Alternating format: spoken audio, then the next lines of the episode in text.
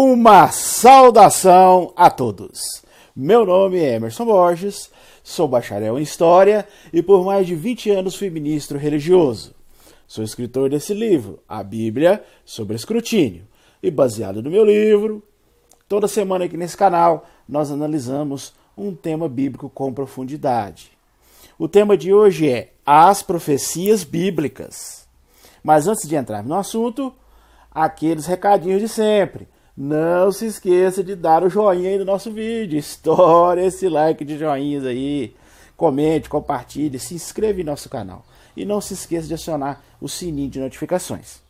Se você desejar adquirir o meu livro, eu vou deixar na descrição desse vídeo, como sempre faço, os links aonde você pode adquiri-lo. E se você desejar assistir os outros vídeos da série que nós já fizemos, também vou deixar na descrição desse vídeo os links aonde você pode assisti-los. A Bíblia, assim como outros livros fundamentais de outras religiões, como por exemplo o Alcorão no islamismo, os Vedas no hinduísmo, a Bíblia, igual a esses outros livros, contém profecias. Isso mesmo, profecias. Frequentemente, nós vemos pessoas né, que é, apontam essas profecias como uma prova incontestável de que a Bíblia é de origem divina, é um livro inspirado por Deus. Mas a pergunta que não quer se calar é a seguinte: realmente podemos considerar legítimas as profecias que estão na Bíblia?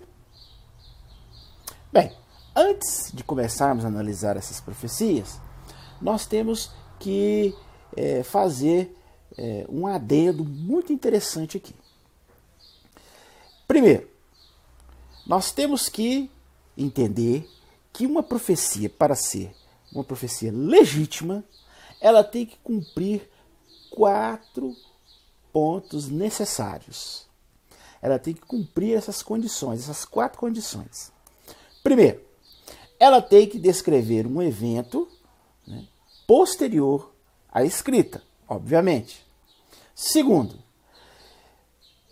é, tem que ser impossível prever esse evento por meios naturais ou pela o desenrolar dos acontecimentos. Terceiro, o fato ele tem que ter ocorrido de forma, se não exata, pelo menos semelhante à descrição da profecia.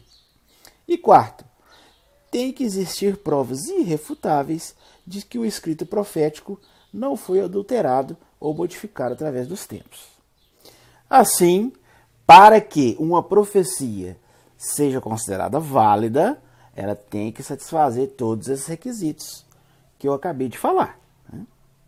Agora, se observarmos as profecias bíblicas, nós vamos ver que elas têm uma grande dificuldade né, em se encaixar em todos esses pontos que eu falei. Né?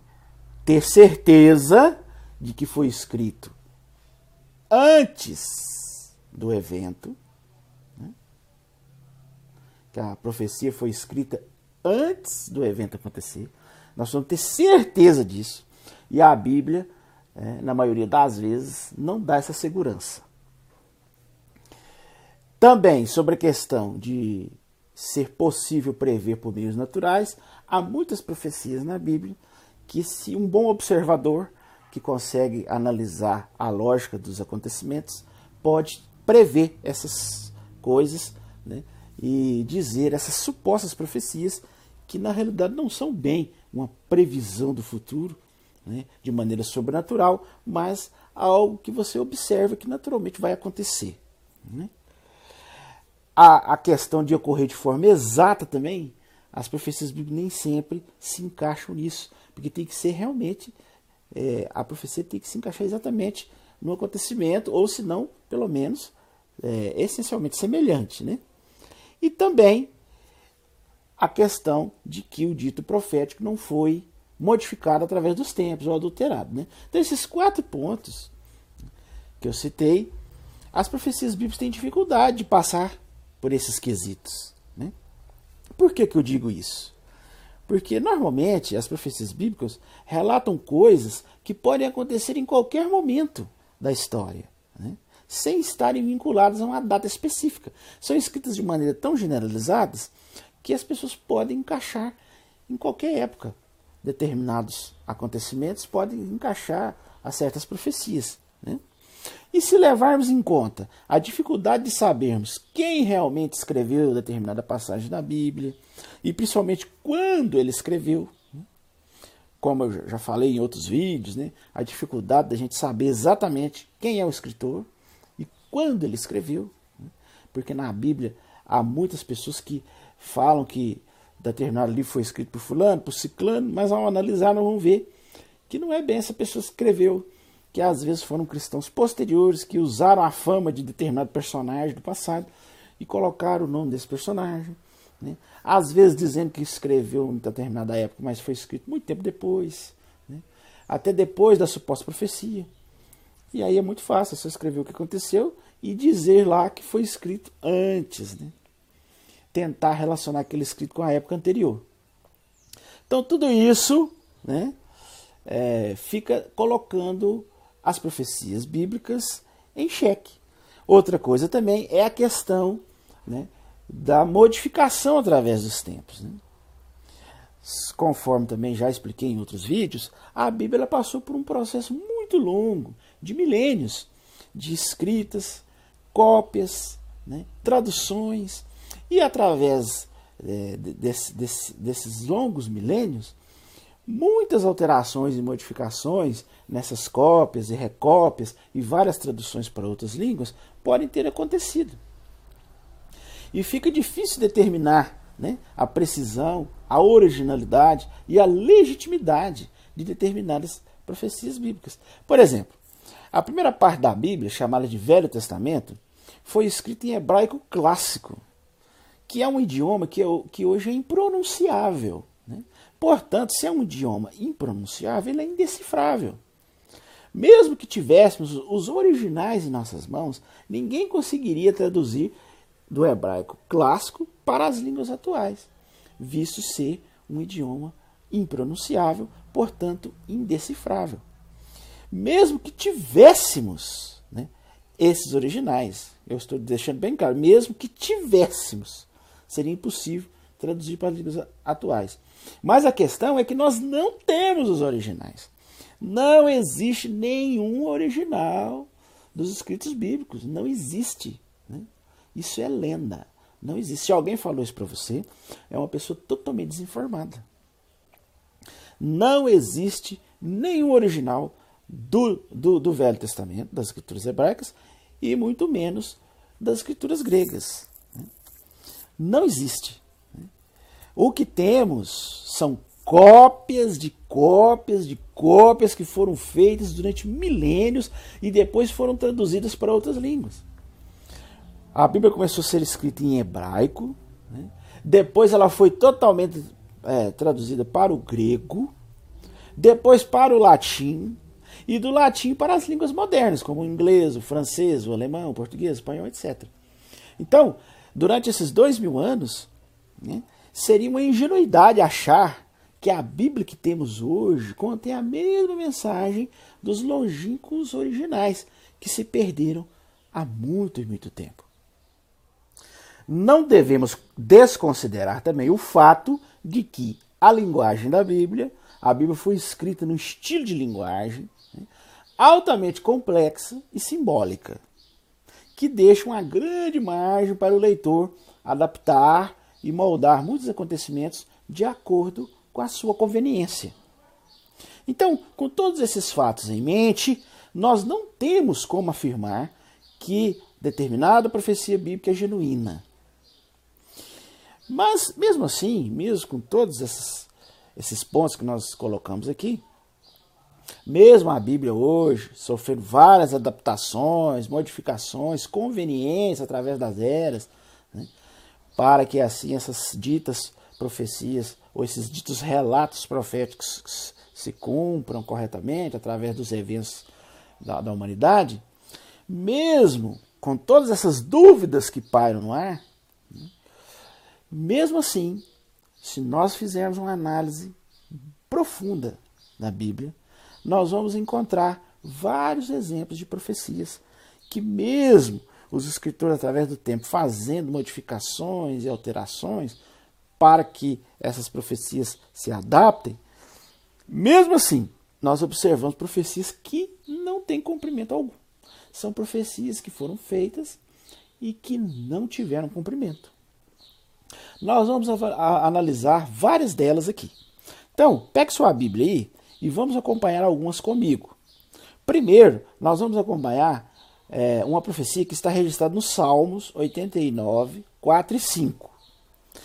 Acompanhe na sua Bíblia aí. Salmo 89, 4 e 5. E depois o Salmo 89, no mesmo capítulo, no mesmo salmo, né? 36, o verso 36 e 37. Então, no Salmo 89 você vai ver o versículo 4 e 5 e depois o 36 e 37. Então, ali, nesse trecho, Deus promete que a descendência de Davi seria perpétua. Você vai observar nesse trecho aí que diz claramente, diz assim, ó, concluí, dizei vós uma aliança com o meu eleito, liguei-me por juramento a Davi meu servo, conservarei sua linhagem para sempre, manterei teu trono em todas as gerações, em todas as gerações. E no Salmo 89, 36 e 37, ele novamente confirma, jurei uma vez por toda a minha santidade, a Davi não falharei jamais, sua posteridade permanecerá eternamente, e seu trono como o sol, subsistirá, subsistirá diante de mim. Então, a profecia deixa bem claro, né, a suposta profecia do, do Salmo, que Davi né, teria uma descendência perpétua.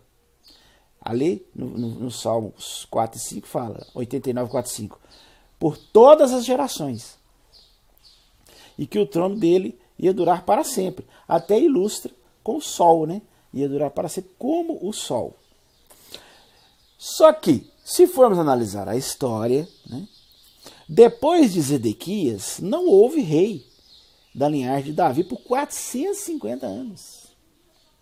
A linhagem real foi finalmente restaurada com Aristóbulo, da dinastia Hasmoneana. Mas ela também, com o tempo, acabou. Né? De acordo com uma profecia do Novo Testamento, Jesus receberia o trono de Davi e reinaria para sempre, conforme diz Lucas 1, 32 e 33. Mas mesmo assim, analisando essa profecia pelo lado místico e esotérico, né? Porque muitos religiosos afirmam que Jesus sempre reinou sobre seus discípulos, sempre foi rei, ou que Jesus já começou ou ainda vai reinar a terra lá dos céus, ou que esse reino é celestial, seja lá qual for a maneira que o cidadão entenda essa profecia ou tente aplicar essa profecia, o fato é que a linhagem real de Davi foi interrompida por 450 anos. E isso deixa bem claro que a profecia fracassou. Deus prometeu claramente a Davi no Salmo que a linhagem dele e o trono dele seriam mantidos em todas as gerações. E como vimos, 450 anos, a história deixa claro que essa dinastia foi interrompida. Então, não há como, mesmo querendo fazer uma ligação com Jesus, né, ah, que Jesus é que assumiu o trono, ele sempre foi rei, ele governa sobre o seu servo, sempre governou, ele vai reinar dos céus, ele já reina nos céus, mesmo com esse lado esotérico e místico, né, não há como fugir desse fato, que houve uma interrupção de 450 anos né, na linhagem de Davi. Então aí a gente já vê um, um caso claro de uma profecia que não se cumpriu. Um outro exemplo interessante de profecia bíblica que não se cumpriu está registrado no livro de Isaías, capítulo 17, versículo 1. Abra sua Bíblia e acompanhe comigo aí. Isaías, capítulo 17, versículo 1. Diz assim, ó: Oráculo para Damasco, Damasco vai ser suprimida do número das cidades e será reduzida a ruínas abandonadas para sempre. Suas cidades serão abandonadas aos rebanhos, que virão repousar sem que ninguém os enxote. Então, essa passagem, ela nos oferece mais uma oportunidade excepcional de avaliarmos a validade das declarações bíblicas. Após a Bíblia indicar esse destino terrível para Damasco, o que na realidade aconteceu com Damasco? Segundo a profecia de Isaías, ela ia se tornar né, é, um montão de ruínas. Porém, apesar dessa maldição bíblica, Damasco existe até hoje e é uma das cidades mais antigas do mundo. Ela tem sido continuamente habitada desde que foi fundada. Ela não é um montão de ruínas, ela não foi abandonada para sempre, né? ela não teve esse destino que está descrito aí no livro de Isaías. Pode olhar na sua Bíblia aí, Isaías 17:1. Fala claramente que ela seria reduzida a ruínas e abandonada para sempre. Veja bem, né? a Bíblia falou claramente que Damasco seria destruída para sempre, jamais seria habitada. Ia ser um montão de ruínas. Agora, eu, eu pergunto a vocês: isso aconteceu? Damasco realmente ela deixou de ser uma cidade foi reduzida a ruínas e abandonada para todo sempre? Claro que não, né, gente? Qualquer pessoa, né, pode, se tiver condições financeiras, né, comprar uma passagem aérea, pode ir lá em Damasco hoje. Aí existe, é uma cidade que existe. Né, e está lá, é habitada, tem pessoas. Apesar de viver numa zona de guerra, numa zona difícil ali, né? Apesar de estar sempre tendo problemas ali, mas ela é habitada. A cidade existe né? e está em funcionamento. Né? Nunca deixou de existir, nunca foi reduzida a ruínas, nunca foi abandonada para sempre. Agora, será que é só essa profecia que temos? Não. Nós vamos analisar várias aqui. Né? Veja aqui uma outra profecia sinistra sobre a cidade de Jerusalém e sobre a terra de Judá. Abra sua Bíblia agora em Jeremias 9, capítulo 9, versículo 10. Acompanhe aí comigo. Diz assim: ó, Farei de Jerusalém um, um amontoado de pedras, um covil de chacais, e das cidades de Judá um deserto, onde ninguém mais habitará. Então, nós vimos aí em Jeremias capítulo 9, versículo 10, uma descrição clara, uma profecia explícita, né, aonde diz claramente que Jerusalém e Judá se tornariam um monte de pedras, uma morada de chacais, seria um local desolado, né, onde ninguém mais habitaria. Agora eu pergunto para vocês, a pergunta que não quer se calar.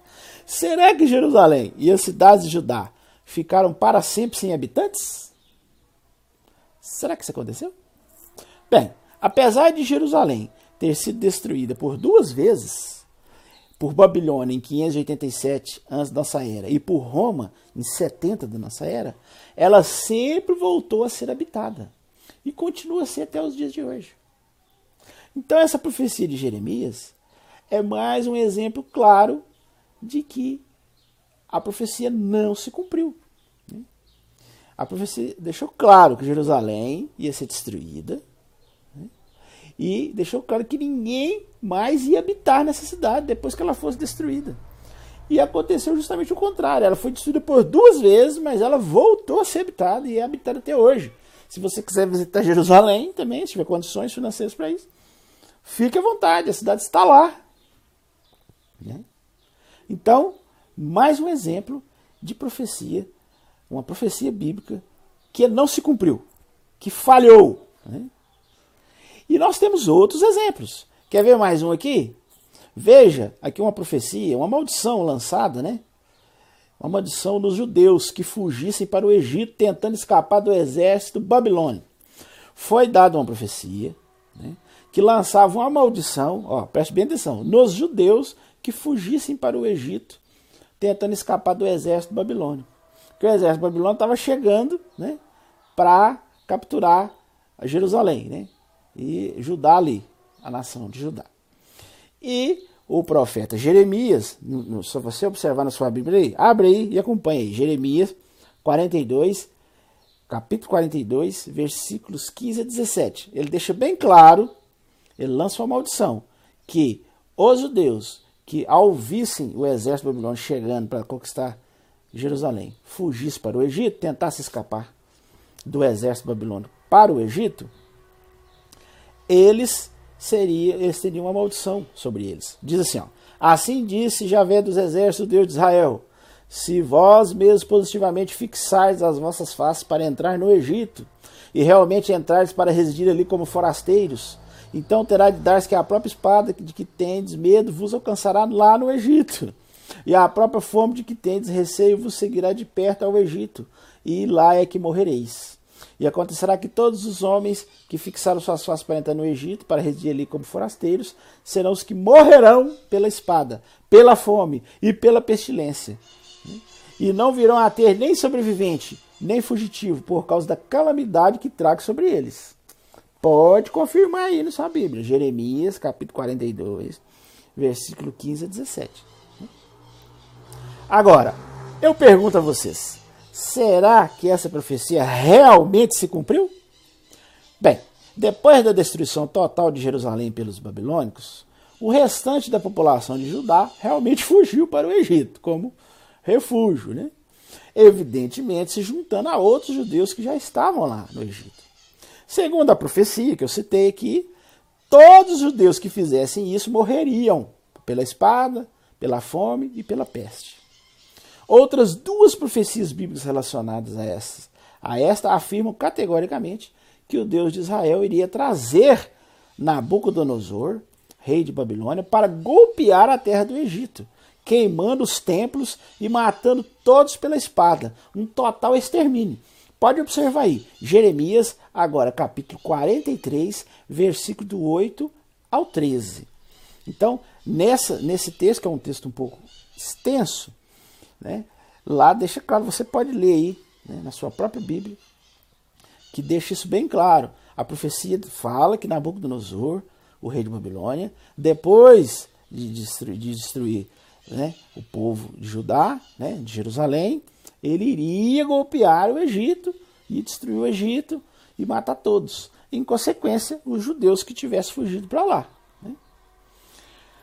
Se Nabucodonosor tivesse realmente invadido o Egito e destruído todo aquele país, conforme foi profetizado na Bíblia, né, em Jeremias capítulo 46, versículo 13 a 26, os judeus que fugiram para aquele país em busca de refúgio, com certeza, seriam destruídos, como predito, né? Mas o problema, gente, a questão é que não existe nenhuma evidência histórica de que Nabucodonosor invadiu o Egito após ter conquistado Jerusalém. Pode pesquisar aí, pode perguntar para qualquer historiador, pode ir nos livros de história. Não existe nenhuma evidência histórica de que Nabucodonosor invadiu o Egito após ter conquistado Jerusalém. Nenhum historiador disse isso. Pelo contrário, Heródoto um dos mais renomados historiadores da época, visitou o Egito pessoalmente apenas 100 anos depois da dita devastação total do Egito pelos babilônicos. E o que será que ele registrou? Será que ele fez alguma menção ao tão recente extermínio que a Bíblia afirma ter acontecido? Não, gente. Nada disso. Por que será, eu pergunto a vocês, por que será que um tão renomado historiador não fez sequer uma menção dessa tragédia? Sabe por quê? Porque ela não existiu, não existiu. Nunca foi achada nenhuma prova arqueológica de tal devastação, nada, simplesmente nada. Se você tem dúvida, Pode pesquisar aí à vontade, pode olhar em enciclopédias, pode conversar com historiadores, pode averiguar em sites na internet, faz um teste aí. Tenha absoluta certeza, você não vai encontrar nada, absolutamente nada. A única menção que se faz a uma campanha militar babilônica contra o Egito, né, nessa época, encontra-se um texto babilônico datado do 37º ano de Nabucodonosor, que corresponde ao ano de 568, antes da nossa era. Isso é, 20 anos depois da devastação de Jerusalém. E tal texto relata uma ação militar que não resultou na devastação do Egito. Ele tentou invadir lá, tal, mas não conseguiu devastar o Egito. Né? Então, pensa bem, gente, o Egito sempre foi uma pedra no sapato dos babilônicos. Né? Eles tentaram de todas as maneiras impedir a ascensão do Império Babilônico. Fizeram alianças com diversos países na tentativa de barrar o avanço dos babilônicos. Eles eram os grandes rivais da época. Né? Inclusive, é, os egípcios fizeram uma aliança até mesmo com os próprios judeus. aliança essa que dificultou a conquista de Nabucodonosor. Né? Todas as grandes conquistas que Babilônia teve, inclusive as menores, as mais insignificantes, todas, todos os países que eles devastaram, por menor que seja, eles foram registrados fartamente. Né? Claro, né? as, as, as nações antigamente, elas é, relatavam todas as suas vitórias, porque aquilo ali era uma honra para eles. Assim. É, esse tipo de relato das vitórias nas guerras exaltavam né, a sua nação, o poderio, a sua força. Então, era comum, né, era normal as nações registrarem suas vitórias, todas elas, por menor que sejam. Né? É por isso que hoje há muitos textos babilônicos descrevendo suas conquistas, porque realmente Babilônia, na época, conquistou muitas nações ali na região. Né? A gente nota uma imensa quantidade de registros da destruição, inclusive de Jerusalém que era considerado um país menor. Né? O Egito era uma nação muito maior, muito mais poderosa. Agora eu pergunto a vocês: você não acha que se os babilônicos tivessem mesmo devastado completamente o Egito, conforme foi profetizado exaustivamente na Bíblia, eu mostrei até lá no livro de Jeremias, se isso tivesse acontecido, assim como os babilônios destruíram Jerusalém, se eles tivessem destruído realmente o Egito, devastado o Egito, eles não teriam feito vários registros, até mais do que da destruição de Jerusalém, se gabando, se vangloriando desse extermínio, né, esse impressionante extermínio do seu maior rival? Agora, por outro lado, existem muitas provas de que os judeus se estabeleceram no Egito tendo paz e prosperidade. Eles habitavam em várias cidades. Né? O registro histórico comprova que judeus habitaram nas cidades de Táfnes, pelo que parece uma cidade fortaleza na região do Delta, Migdol e Nof, considerada ser Mênfis, né? uma antiga capital do Baixo Egito. Até mesmo o idioma hebraico foi difundido por esses refugiados judeus no Egito. Né? Eles se adaptaram tão bem no Egito que alguns séculos depois a cidade egípcia de Alexandria se tornou um grande centro cultural judeu. Havia uma enorme comunidade judaica ali em Alexandria. Então a gente vê um panorama bem diferente da horripilante profecia bíblica né, que eu citei aqui de Jeremias, capítulo 42, né, aonde nós observamos que a Bíblia declarou claramente, com todas as letras, que os judeus eles iriam, os que fugissem da destruição de Babilônia para o Egito, né, os que fugissem da cidade de Jerusalém, que estava prestes a ser destruída por Babilônia, né, tipo assim, ah, Babilônia está chegando, vai destruir Jerusalém, ah, vamos vazar daqui, vão lá para o Egito. Então, os judeus que fizessem isso, segundo a profecia bíblica, né, eles seriam totalmente destruídos. Eles seriam mortos. Né? Eles, a calamidade viria sobre eles. Né? Eles seriam mortos pela espada, mortos pela fome, pela pestilência. Pode olhar aí, Jeremias 42, 15 a 17. Está claro aí a profecia. Né? É, ele, a profecia deixa claro isso. E outras profecias, como eu citei, paralelas, como Jeremias 43, 8 a 13, Jeremias 46, 13 a 26, deixa bem claro que Deus ia usar Nabucodonosor para destruir o Egito também. E que os judeus que fugissem para lá iam ser mortos, iam ser devastados. E a gente observa na história que isso não aconteceu, nada disso aconteceu. Babilônia não chegou nem perto de devastar o Egito. Nem perto. Então, vemos aí mais um claro exemplo de uma profecia que não se cumpriu. Existe também um exemplo interessante de profecia bíblica não cumprida, é, registrada no livro de Gênesis, capítulo 13, versículo 14 ao 17. Foi uma profecia feita a Abraão, ao patriarca Abraão, considerado na Bíblia um amigo de Deus. Se você acompanhar na sua Bíblia aí, Gênesis 13, 14 e 17, ali Deus promete a Abraão que era para ele olhar ali, naquela região ali de Canaã, né? Que ele prometeu dar a eles, a Abraão, essa terra. Ele falou que ia dar para eles. Né? Ele falou: olha aí, né? Olha para o norte, olha para o sul, para o leste, para o oeste. Né? Eu vou dar tudo isso aí para vocês e seus descendentes, por tempo indefinido. Né? Vou dar para você. Tá aí, ó, Gênesis capítulo 13, versículo 14 a 17. Então, a promessa foi feita que Abraão ia receber a terra de Canaã e essa terra ia ficar para ele e para os descendentes dele por, para sempre. Porém, né, essa profecia também é mais uma que nunca se cumpriu. Né? Pois Abraão sempre foi um residente forasteiro nessa terra, morando em tendas e constantemente ficava mudando de lugar.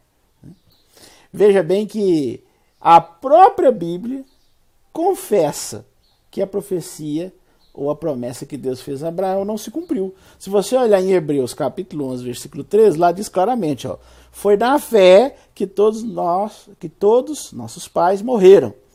Embora sem atingir o que lhes tinha sido prometido, ó, embora sem atingir o que lhes tinha sido prometido, viram-no e o saudaram de longe, confessando que eram só estrangeiros e peregrinos sobre a terra. Então a própria Bíblia deixa bem claro que a profecia que Deus fez a Abraão né, não se cumpriu. Né. É, Deus deixou claro que a terra seria dele, primeiramente dele, e depois dos descendentes dele, para todo sempre. E isso não aconteceu. Essa profecia não se cumpriu. A própria Bíblia confirma isso lá na frente. Né? O escritor de Hebreus deixa bem claro, pode olhar aí na sua Bíblia, Hebreus 11, 13. Né? Que ele ficava ali na fé, porque ele não atingiu o que tinha sido prometido para ele. ele ficava vendo só de longe. Né? Então você vê que é mais uma promessa, mais uma profecia bíblica que não se cumpriu. Né? Nós temos também aqui algumas profecias acerca da cidade de Tiro. Né? O, rei Nabucodonosor, de, o rei Nabucodonosor de Babilônia, segundo a profecia, viria com um exército, destruiria as muralhas e as torres, pisaria todas as ruas com as patas de seus cavalos, iria demolir as casas e matar todo o povo. A cidade nunca seria reconstruída. Né? As pessoas iriam procurar, mas ninguém mais a acharia. Tiro, portanto, teria um fim terrível. Né? Isso está claramente é, registrado em Ezequiel, capítulo 26, versículos 7 a 21. Você pode é, observar com seus próprios olhos, pegue sua Bíblia e leia esse relato. É um relato extenso, mas ele fala justamente isso. Né? Ele relata a devastação total da cidade de Tiro por meio do rei babilônico Nabucodonosor. Né? Bem, será que isso se cumpriu, conforme registrado em Ezequiel 26, 7 a 21? Será que essa profecia se cumpriu? Mais uma vez, não se cumpriu. Né? Apesar dessa profecia, Babilônia falhou em capturar e destruir Tiro. Nabucodonosor bem que tentou, né? Ele a cercou, tentou invadir por 13 anos, mas não obteve sucesso. A própria Bíblia admite a falha, né? Por, é, porque se você olhar em Ezequiel capítulo 29, versículo 19 e 20, lá diz claramente, né? Que Deus, para recompensar o empenho de Nabucodonosor em tentar destruir Tiro, resolveu dar o Egito para Nabucodonosor. Está claro aí, ó, Ezequiel 29, 19 a 20, diz assim, Eis que diz o Senhor Javé, irei dar o Egito a Nabucodonosor, rei de Babilônia. Ele pilhará suas riquezas, fará dele a sua presa e repartirá os seus despojos. Tal será o salário do seu exército, por preço do trabalho feito contra Tiro. Ó, ele ia dar as riquezas do Egito para pagar Nabucodonosor pelo trabalho feito contra Tiro. Está claramente. Lê aí, pode ler na sua Bíblia aí. Ezequiel 29, 19 e 20. eu lhe dou o Egito, pois é para mim que trabalharam. Oráculo do Senhor já vem. Então, note aí que o Egito sofreria e seria despojado de suas riquezas para recompensar o rei Nabucodonosor por esse ter se esforçado em destruir Tiro. Na realidade, conforme vimos anteriormente, nem essa nova promessa de conquista do Egito foi concretizada. Né? Bem diferente do que disse a profecia bíblica, Tiro foi conquistada realmente por Alexandre o Grande, 240 anos depois. E não por Nabucodonosor, conforme profetizado pela Bíblia. Novamente contrariando a profecia, Tiro foi reconstruída e no Novo Testamento a tela foi mencionada. Se você olhar Lucas 10, 13 e Marcos 7, 24 e 31, ali cita a cidade de Tiro, existindo, tendo pessoas ali, acontecimentos ali na cidade. Né? Hoje, Tiro, atual Sur, tem mais de 10 mil habitantes. Então, veja que nada dessas profecias se cumpriram, absolutamente nada. A Bíblia deixou claro que Nabucodonosor ia destruir Tiro. Não conseguiu. Aí a própria Bíblia reconhece que a profecia falhou e para compensar Nabucodonosor, a Bíblia diz que ia dar as riquezas do Egito, que o Nabucodonosor ia devastar o Egito. Mas conforme eu já disse anteriormente, nem isso ele conseguiu, que é devastar o Egito. Né? E Tiro, na realidade, jamais foi conquistado por Nabucodonosor, o rei de Babilônia. Mas como eu disse aqui, foi conquistado 240 anos depois por uma outra nação que não tem nada a ver com Babilônia, por um outro rei que não tem nada a ver com Nabucodonosor. Foi conquistada por Alexandre o Grande. Pode pesquisar nos livros de história. Você vai observar mais essas profecias bíblicas que não tiveram cumprimento. Temos mais alguns exemplos de profecias contra o Egito, profecias agorentas né, contra o Egito, que também não se cumpriram. Né? Parece que os, os escritores bíblicos eles não se conformavam com a opulência e a prosperidade do Egito. Eles sempre parece que tinha ali né, uma implicânciazinha e sempre ficava falando profecia que ia destruir o Egito, que o Egito ia acabar, que ia, devast, que ia ser devastado e tal. Né? Tem é, uma profecia interessante em Ezequiel 29, capítulo 29, versículo 9 a 12, e depois o 15, que fala também mais profecias agorentas contra o Egito, lançando maldições, dizendo que o Egito ia se tornar um baldio desolado, um lugar devastado, né? que ia ser um lugar seco, né?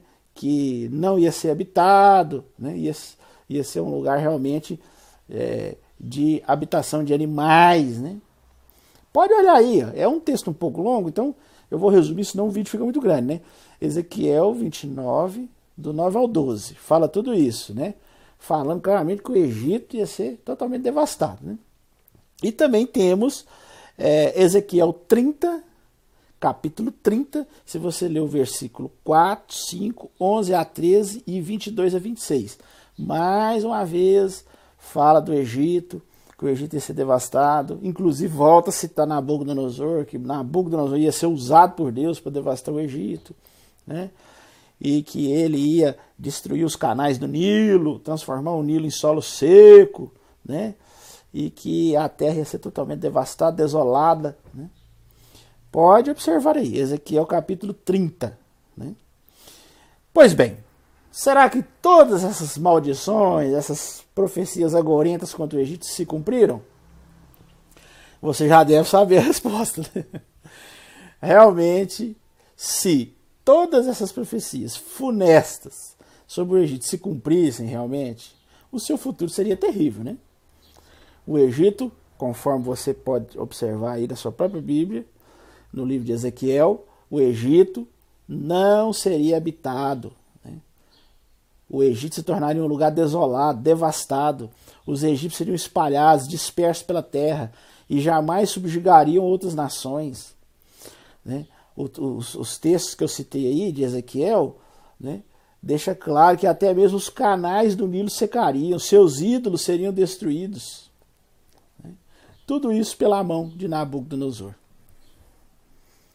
Mas será que aconteceu mesmo?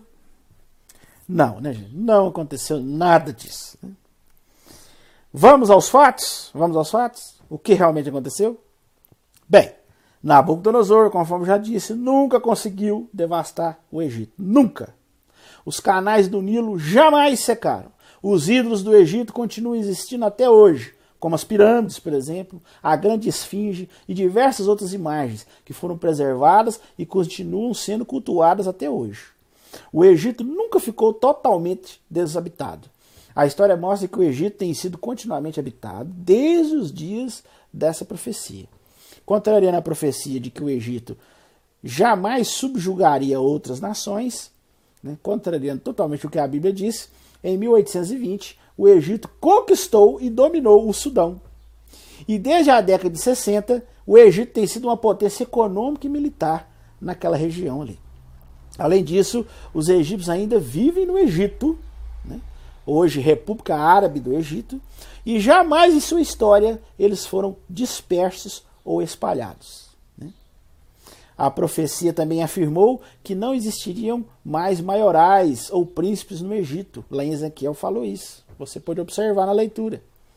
Entretanto, príncipes continuaram a governar o Egito muito tempo depois da morte de Nabucodonosor. Vamos analisar aqui agora um último exemplo, porque senão o vídeo vai ficar muito longo, porque são muitas profecias que não se cumpriram. Mas vamos analisar aqui no livro de Isaías, capítulo 34, versículos 5 ao 11. Isaías, abre aí sua Bíblia. Isaías, capítulo 34, versículo dos 5 ao 11.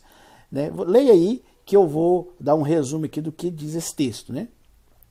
É uma profecia para não fugir do costume, uma profecia apavorante de desolação, dessa vez sobre a terra de Edom, né? uma nação considerada irmã dos israelitas.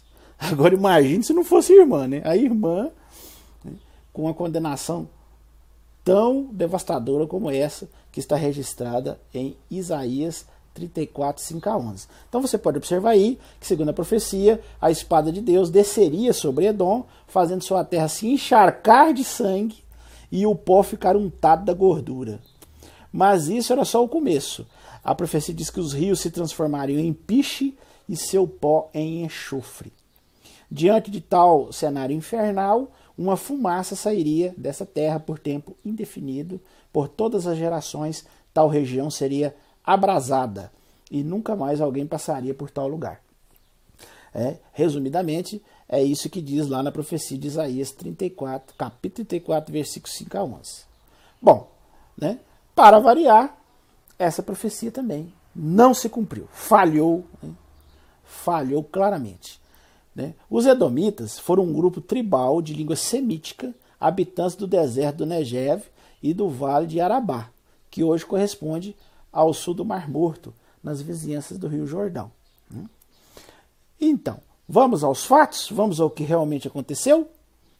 Apesar do rei Nabuco, ou melhor, do rei Nabonido, né? o rei de, o rei de Babilônia chamado Nabonido, apesar de ter conquistado essas terras por volta do sexto século antes de Cristo, os rios dessa região jamais se transformaram em piche ardente e tampouco sua terra em enxofre. Os edomitas posteriormente e, e posteriormente os nabateus né, continuaram a viver nessa região por mais de 500 anos. A profecia bíblica diz claramente que essa região seria abrasada para sempre e que ninguém jamais passaria por ela. Porém, isso nunca aconteceu. A região até hoje é habitada e muitas pessoas passam por ela. Né? Então, esse cenário funesto, esse cenário desolador, devastador sobre a terra de Edom, né? nós vimos aí que não teve nenhum cumprimento, as profecias todas que foram faladas falharam, né? Falharam. Bem, existem muitos outros exemplos de profecias bíblicas que não se cumpriram. Né? Creio que aqui um, nós iríamos ficar aqui o dia inteiro citando né, casos, assuntos sobre profecias bíblicas que não se cumpriram. Mas eu creio que os casos que eu mostrei aqui é, que são uma pequena amostra né, das profecias que não se cumpriram, eles demonstram bem essa ideia que eu quero passar, a fragilidade das profecias bíblicas. Né? Se você começa a falar sobre isso com os religiosos, muitos tentam, né, obviamente, né, o religioso tem sempre essa tendência de tentar né, é, dar uma explicação, porque eles têm uma necessidade muito grande de acreditar. Então, quando você mostra esses, essas evidências, eles tentam de todas as formas achar né, uma maneira né, de amainar um pouco o registro. Né? Eles tentam usar ali uma hermenêutica, né, um, contorcionismo hermenêutico, né, um malabarismo teológico. Né? Tentam ali fazer uma exegese né, para é, dar uma maneirada aí para tentar achar uma explicação para essas profecias que não se cumpriram. Né? Às vezes tentam dar um sentido simbólico, né? às vezes tentam aplicar essas profecias convenientemente a certas instituições ou organizações atuais, né? fazendo analogias. Né? Ah, simboliza tal organização, tal instituição, não é bem a, a nação da época, né? tentando de todas as formas é, fazer uma interpretação. Mas tais formas particulares de interpretação são muito superficiais, né? E qualquer pessoa pode adaptar as mesmas profecias em qualquer época. Né? Então, é, infelizmente, a gente vê essa tentativa patética dos religiosos de tentar, de todas as formas, né? é, dar uma maneirada aí nessas profecias né? E a gente vê que essa tentativa né, se torna frustrada. Né? A gente vê que eles tentam forçar a barra de todas as formas. Né? Mas, é, é, como eu disse, é uma coisa natural, né? visto que eles, é, ao se deparar com, com, com tais evidências, né, e isso entra em choque com a crença deles, coisas que eles estão arraigados ali há muitos anos. Então, isso para eles é um choque muito grande. Então, eles fazem de tudo para tentar dar uma outra visão sobre isso, né, para que as suas crenças é, continuem. Né? Eles tentam defender as suas crenças de todas as formas, porque é a, a bengala emocional deles. Né? Sem essas crenças, eles ficam é, sem nenhuma base para viver suas vidas, para enfrentar os problemas. E, infelizmente, a maioria dos religiosos usa suas crenças como uma muleta emocional. Né? É isso que a gente observa. Bem, então este era o assunto que nós iríamos analisar hoje, né? as profecias bíblicas. Né? Vimos aqui vários exemplos. Né? E tem muitos outros. Né? Ó, se você quiser saber mais sobre as profecias bíblicas que não se cumpriram, ó, foi tudo tirado aqui do meu livro. Né? Todos esses vídeos, nós já fizemos mais de 30 vídeos, todos são baseados no meu livro. Então, se quiser saber mais, quiser aprofundar sobre o assunto, ó, é só adquirir meu livro. Todos os vídeos eu deixo os links na descrição aqui embaixo para que você possa né, adquirir o livro, ok? E se você também quiser assistir os outros vídeos da série, os links também eu sempre deixo aqui, os links dos outros vídeos, né? Inclusive tem um vídeo sobre os, os sinais do fim, né, que eu falo, de outras profecias que os religiosos tentam aplicar nos nossos tempos vocês vão ver muito interessante também. A tentativa que eles fazem dar um sentido a essas profecias. E vou deixar novamente um lembretezinho importantíssimo. Ó, não deixe de dar o joinha aí no vídeo. Se você chegou até aqui é porque você gostou do assunto, deixa o seu like aí. Isso é muito importante para nós, porque vai fazer com que o nosso vídeo tenha uma abrangência maior, mais pessoas assistam. Inscreva-se no nosso canal, né? acione aí, ó. Tem o quadradinho aí, você pode clicar, se inscrever, comente, diga o que achou, compartilhe, né?